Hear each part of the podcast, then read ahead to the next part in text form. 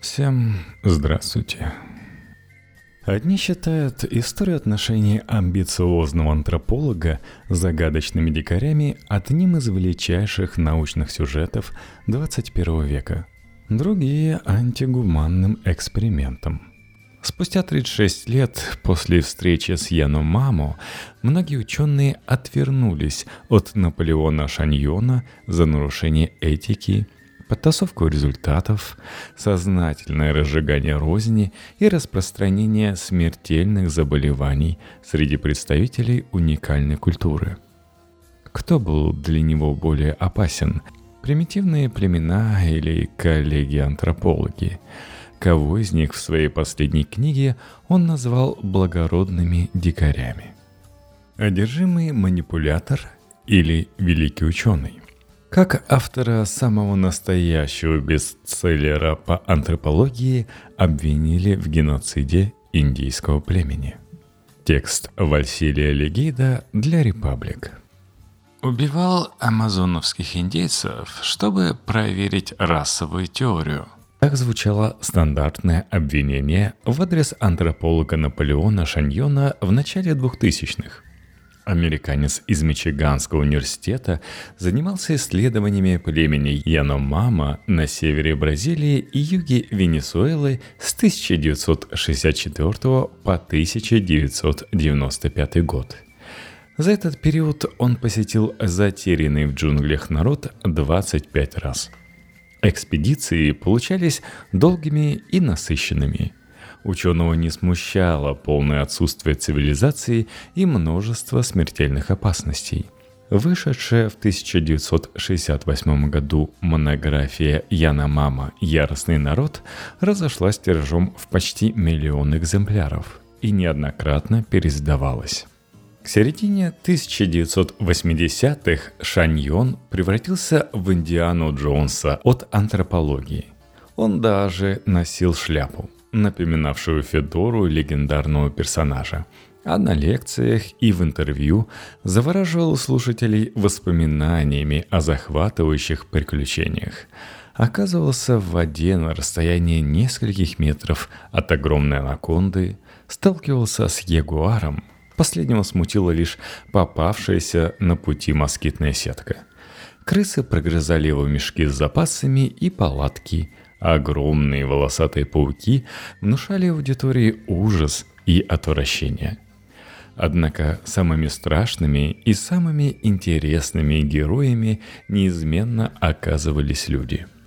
Описание первой встречи с Яномами в бестселлере Шаньона, как и образ автора, переносило читателей в приключенческие фильмы об экзотическом регионе – я посмотрел наверх и задержал дыхание, потому что увидел дюжину крепких, обнаженных, потных, отвратительных мужчин, выглядывавших из-за нацеленных прямо на нас стрел.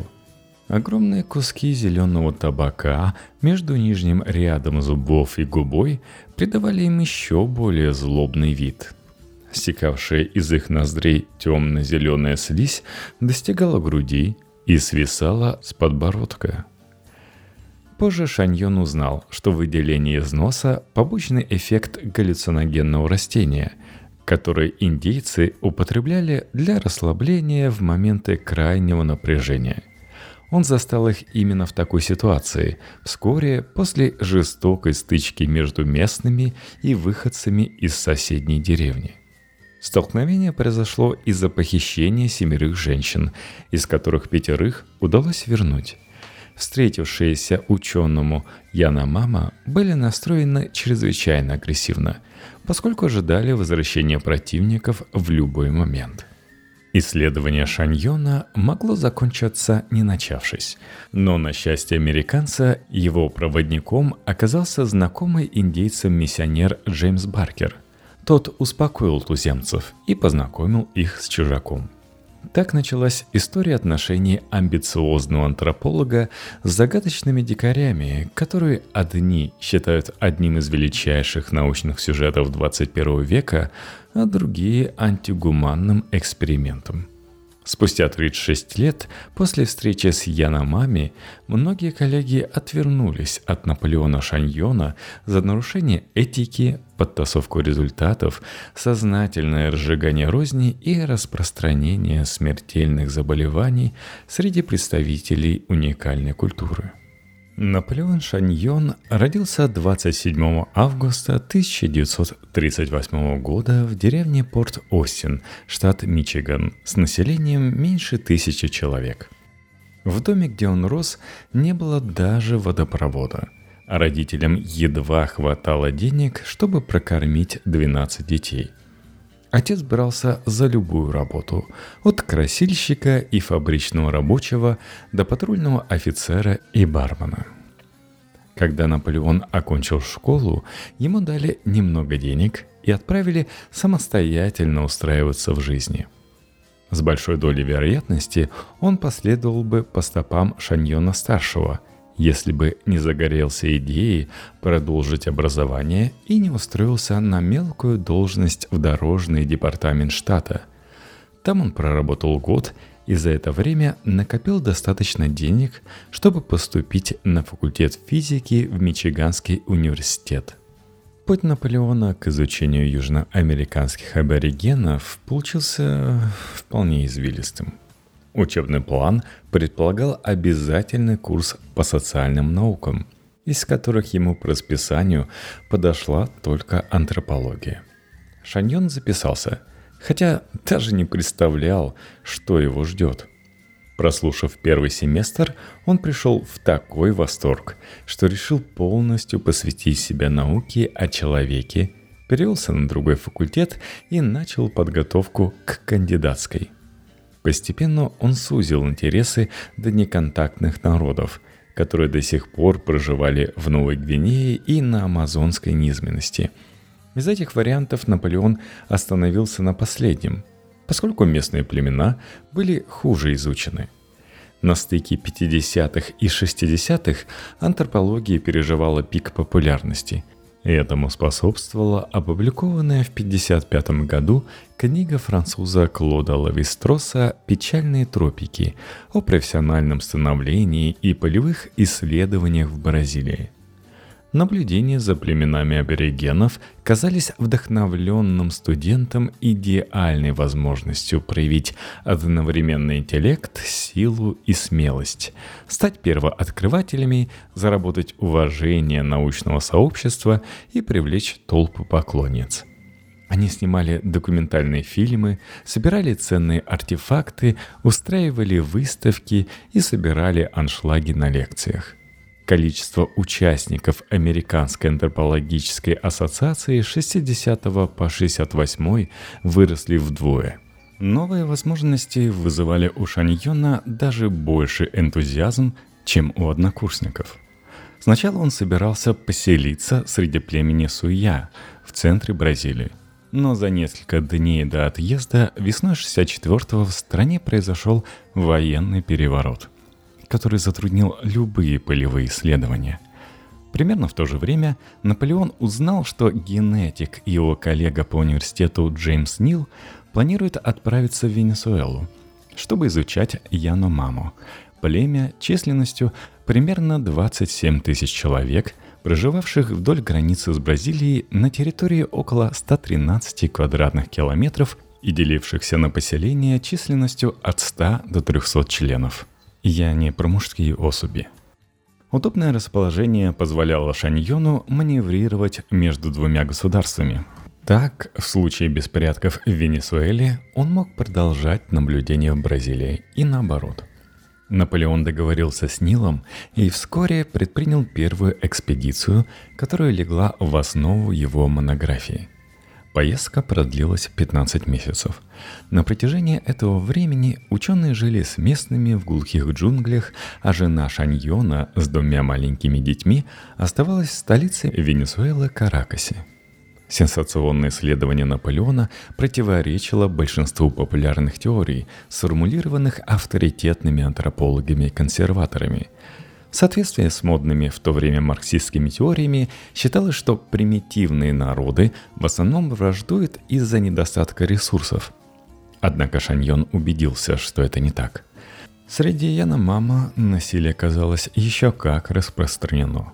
Хотя индейцы не нуждались ни в пище, ни в орудиях, ни в инструментах, ни в земле. Насилие может быть главной движущей силой культурной эволюции, записал ученый. Довольно быстро ему пришлось отказаться от распространенных в академической среде установок о благородных дикарях, живущих в мире и согласии, пока дефицит материальных средств не внуждает их проливать кровь. После возвращения к цивилизации Шаньон рассказал, что конфликты между разными поселениями Яномама провоцируют отнюдь не борьба за территорию. Жители одной деревни часто нападали на другую, чтобы похитить или убить женщин. Среди индейцев оказалась распространена жестокость по отношению к маленьким девочкам, большинство из которых не доживали до взрослого возраста.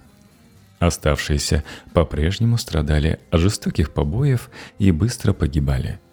Из-за дефицита потенциальных жен и матерей мужчины находились в состоянии постоянной войны – либо с представителями своего племени, либо с соседями. «Мне пришлось выстраивать историю общества заново», — объяснял Шаньон. Он погрузился в генеалогию Яномама в попытках установить степень родства между мирными и враждующими аборигенами. Задача усложнялась из-за табу на имена. Обратиться к кому-то считалось страшным оскорблением.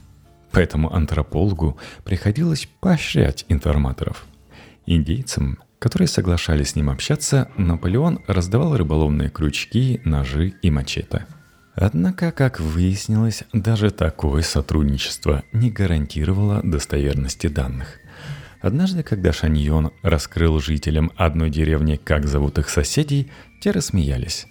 Чужака разыграли и перечислили вместо имен ругательства и обозначения гениталий – Несмотря на непреодолимый барьер, за 30 лет постоянного пребывания среди Яномама антропологу удалось восстановить родословную 4000 местных, в некоторых случаях вплоть до 19 века.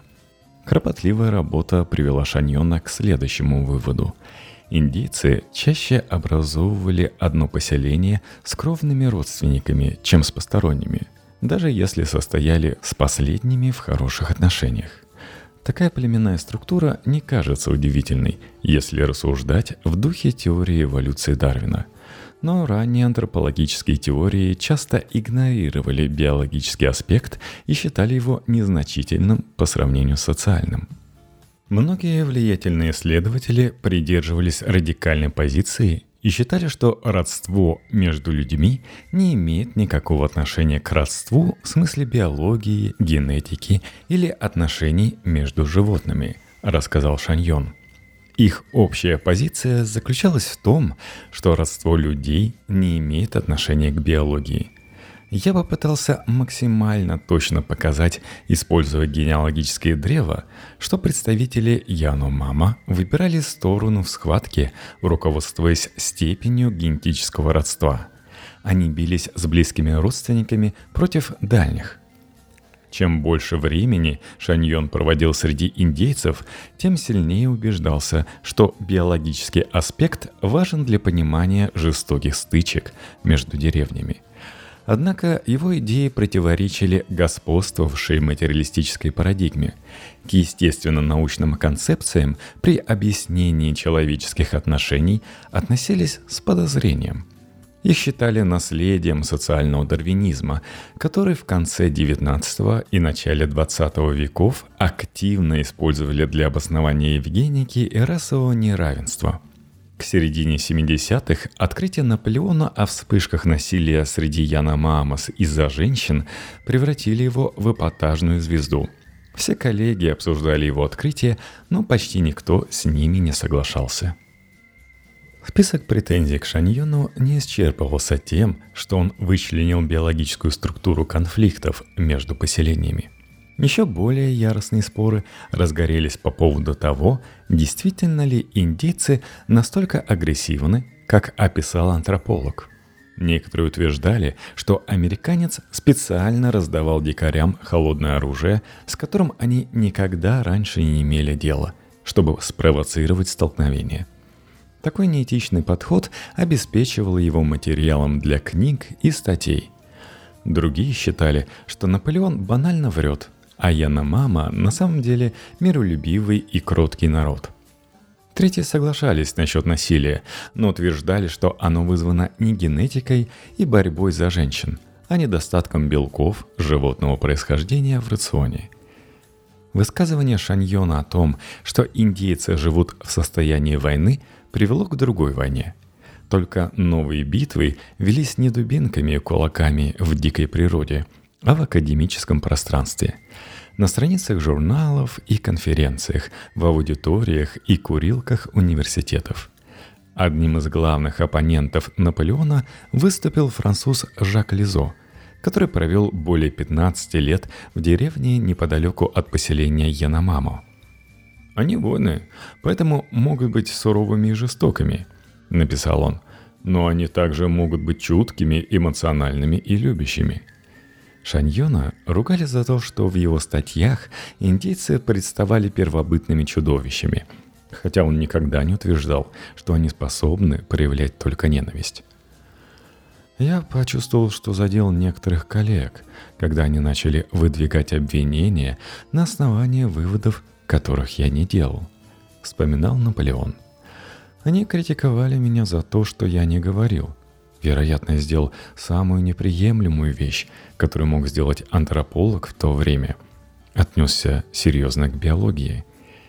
Шаньон предлагал взглянуть на Яномама как на традиционную человеческую популяцию, не пользующуюся средствами контрацепции, которая еще не пережила обычную для других сообществ демографическую трансформацию – Переход от высокого уровня рождаемости и высокого уровня смертности к низкой рождаемости и низкой смертности. Упреки к скандальному ученому часто не имели никакого отношения к теориям, которые он формулировал на основе фактов и наблюдений.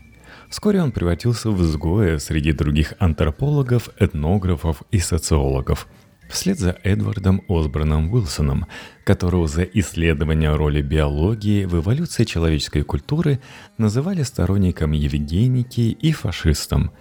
Шаньон заинтересовался идеями Уилсона и в 1976-м организовал на ежегодном съезде Американской антропологической ассоциации две секции по социобиологии. Вечером накануне мероприятия несколько коллег попытались сорвать конференцию – и остановились лишь когда одна из руководительниц организации, Маргарет Мид, напомнила им о сожжении книг в нацистской Германии. Шаньон считал, что выявил принцип поведенческих практик Яна Мама, который он называл комплексом жестокости. Писал другой сторонник биологического подхода к антропологии Грек Ладон. Маленькие девочки в подобных сообществах погибают чаще мальчиков – а мужчины могут жениться чаще одного раза. Два этих фактора ведут к недостатку женщин. В одних племенах это приводит к тому, что мужчина вступает в брак в более позднем возрасте, а в других каждая женщина имеет несколько мужей. Что касается Яна Мама, они, согласно Шаньону, вступают в яростные конфликты из-за женщин – Таким образом, жестокость становится доминирующим принципом их существования. В 1988 Шаньон подкрепил противоречивые выводы статистикой. Он утверждал, что 40% взрослых мужчин в 12 деревнях, где он проводил исследования, убивали сородичей – 25% взрослых мужчин погибли насильственной смертью, а две трети всех людей от 40 лет и старше потеряли в результате насилия хотя бы одного родителя, ребенка, брата или сестру.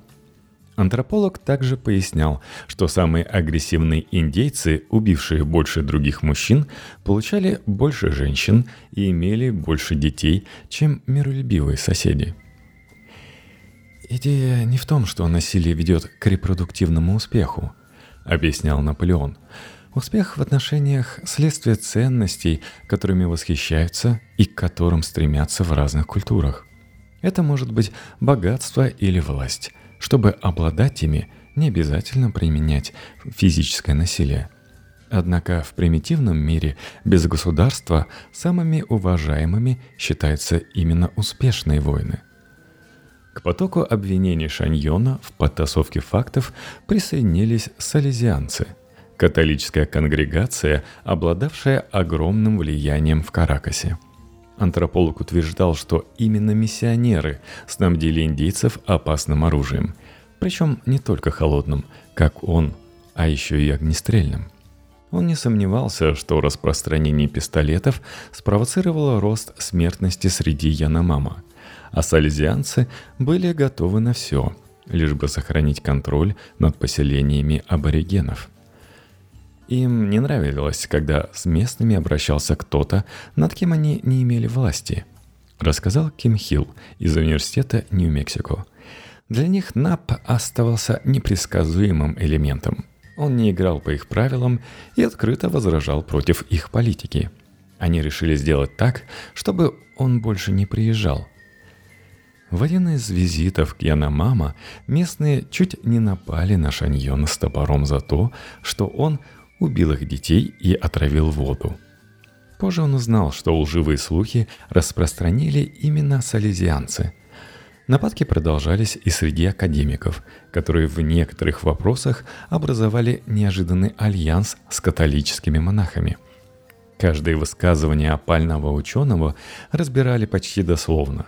Любое отклонение от общепринятой позиции или намек на провокационность становились косвенными доказательствами вины – Настоящие индейцы грязные, плохо пахнут, принимают наркотики, рыгают после еды, крадут друг у друга женщин, ведут беспорядочную половую жизнь и воюют. Противостоял Шаньон мифу о благородном дикаре. Его провозгласили автором нового мифа о жестоком дикаре и проигнорировали слова. Они обычные люди, именно поэтому они заслуживают заботы и внимания. В 80-х предметом спора сторонников и противников Шаньона становилась буквально любая мелочь. Например, как правильно называть народ, из-за которого разгорелся скандал. Те, кто ссылался на индейцев как на Яна Маму, традиционно поддерживали Наполеона, а нейтральные коллеги и оппоненты использовали слова Яномами и Яномама – Впрочем, к тому времени филологический анализ оказался меньше из проблем Шаньона. С каждой следующей стычкой у него оставалось меньше возможностей для вылазок в Южную Америку. Без союзников, покровителей и организаторов получить необходимое разрешение на работу среди туземцев становилось практически невозможно – в 90-м знакомый венесуэльский натуралист и золотодобытчик Чарльз Брюер Кариас свел его с гражданской женой действующего президента Венесуэлы Сесилией Матес, которая руководила работой фонда Фундафаци. С тех пор ее организация курировала экспедиции Шаньона к Яномаму. Однако для антрополога союз с искателями приключений и политиками обернулся настоящей катастрофой – Наполеон оказался проводником цивилизованных предпринимателей в первозданный мир индейцев. На территорию аборигенов внедрились вертолеты фундафации с богатыми туристами, съемочными группами и сомнительными личностями. Брюер Кариаса обвинили в попытках освоить землю Яномама для добычи золота, а Шаньона в том, что он помог злодеям – то ли от отчаяния, то ли потому, что судьба местных беспокоила его намного меньше исследований. Когда в 93-м президента Переса отстранили от должности за присвоение крупной суммы денег, фонду пришел конец. А вместе с ним и поездкам Наполеона. Он хладнокровно отреагировал на обвинения в сотрудничестве с преступниками и антигуманных методах. Я получил данных на целый год работы. Оно того стоило – Журналисты и другие антропологи рассуждали, как оценивать сотрудничество с непрозрачной финансовой организацией. Это была случайная ошибка оступившегося ученого или лишь один случай, растянувшийся на 30 лет череде манипуляций и нарушений этики? Однозначного ответа на этот вопрос так и не последовало – но карьера Шаньона зашла в тупик. Он трижды подавал заявку на новые экспедиции, но получал отказ от чиновников в Буависта и Каракасе. Наконец ему и вовсе запретили въезд в Венесуэлу.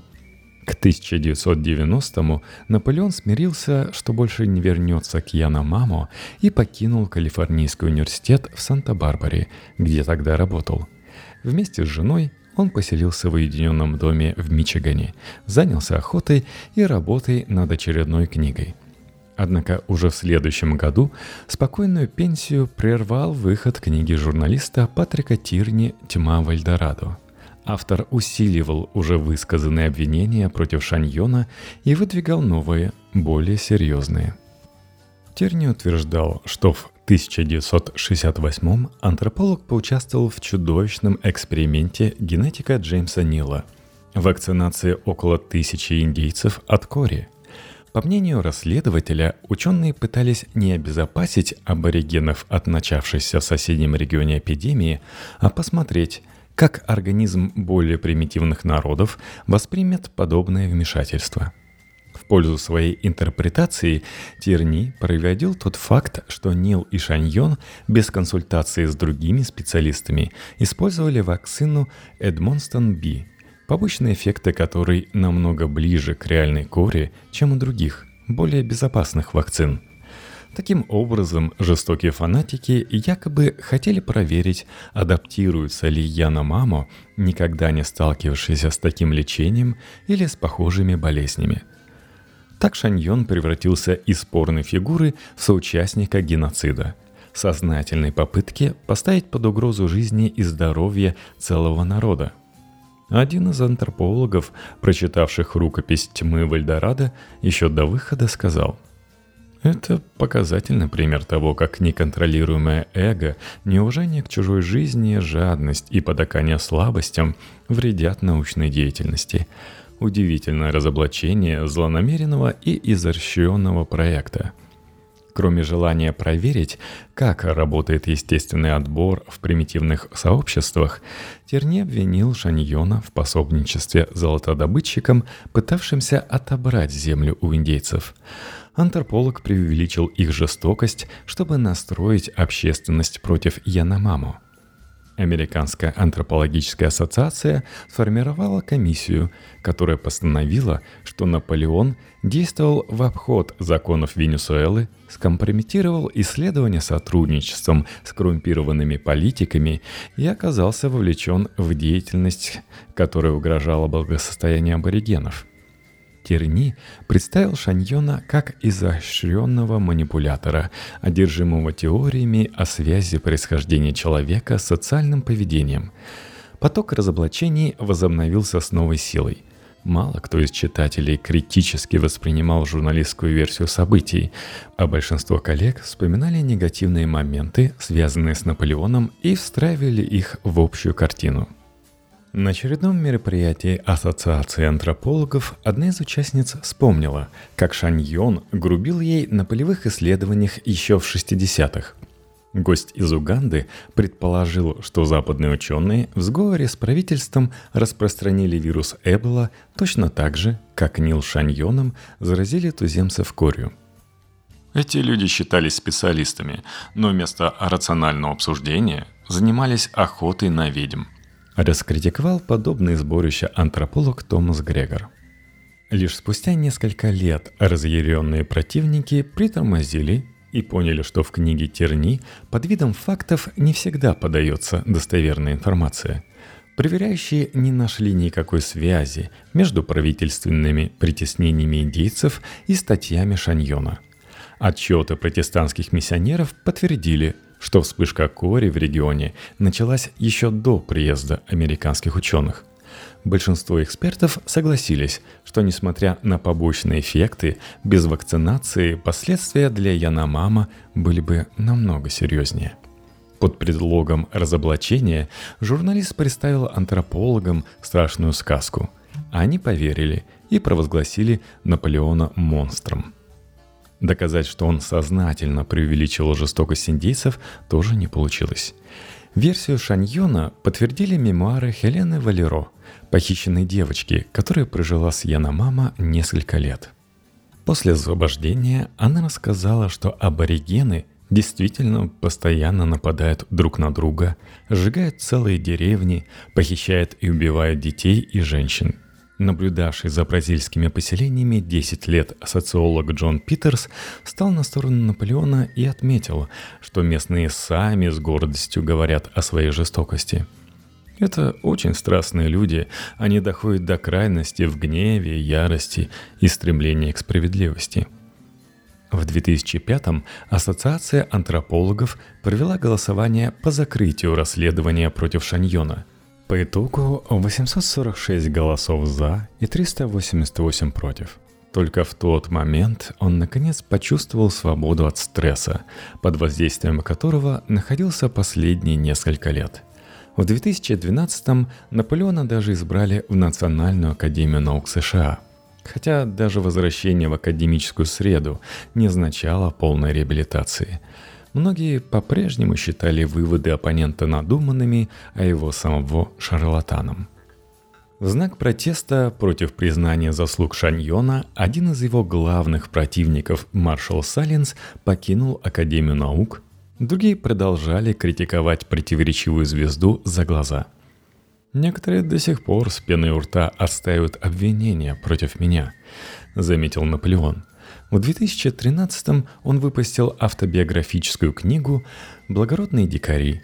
Моя жизнь с двумя опасными племенами» Яномама и антропологами, в которой откровенно рассказал об академических конфликтах и кабинетных интригах. В 2019 году 81-летний Шаньон скончался – войдя в историю антропологом, чья профессиональная деятельность вызвала, пожалуй, самые горячие споры. Большинство критиков остались при своем мнении. Скандальный ученый сознательно эпатировал публику и преувеличивал ради сенсаций и популярности. Несмотря на отказ Ассоциации антропологов от первоначальных обвинений, нейтральные эксперты сходятся на том, что этичность Шаньона остается под вопросом. Даже если он не собирался поставлять Яномама под удар корыстных политиков и золотоискателей, то все равно не сделал ничего, чтобы защитить людей, среди которых провел значительную часть жизни. Наполеон не был монстром и манипулятором, каким его представил Терни, но индейцы действительно интересовали его исключительно как объект исследования. Их судьба оставалась для него второстепенной проблемой. Пока у нас нет информации, в каких деревнях точно останавливался Шаньон и чем он занимался во всех подробностях, мы не можем однозначно оценить его деятельность. Считает преподавательница Леда Мартинс из колледжа Питцера в Калифорнии. Сам же Наполеон до конца жизни отбивался от критики и оценивал свою работу исключительно с точки зрения научных достижений – мне не стыдно за то, что я делал. Думаю, я собрал один из самых значительных и уникальных архивов антропологических данных, которые только можно собрать в подобном обществе. Возможно, будущие поколения будут основываться на моих архивных материалах, чтобы прояснить другие вопросы по поводу примитивного мира. Народы вроде Яна Мама скоро исчезнут. Такие дела, котятки. Хотел кого-то обрадовать из вас – так как patreon.com теперь тяжело платить с российской карточки, то я завел себе Boosty. boosty.to слэш в подкасте. Присоединяйтесь.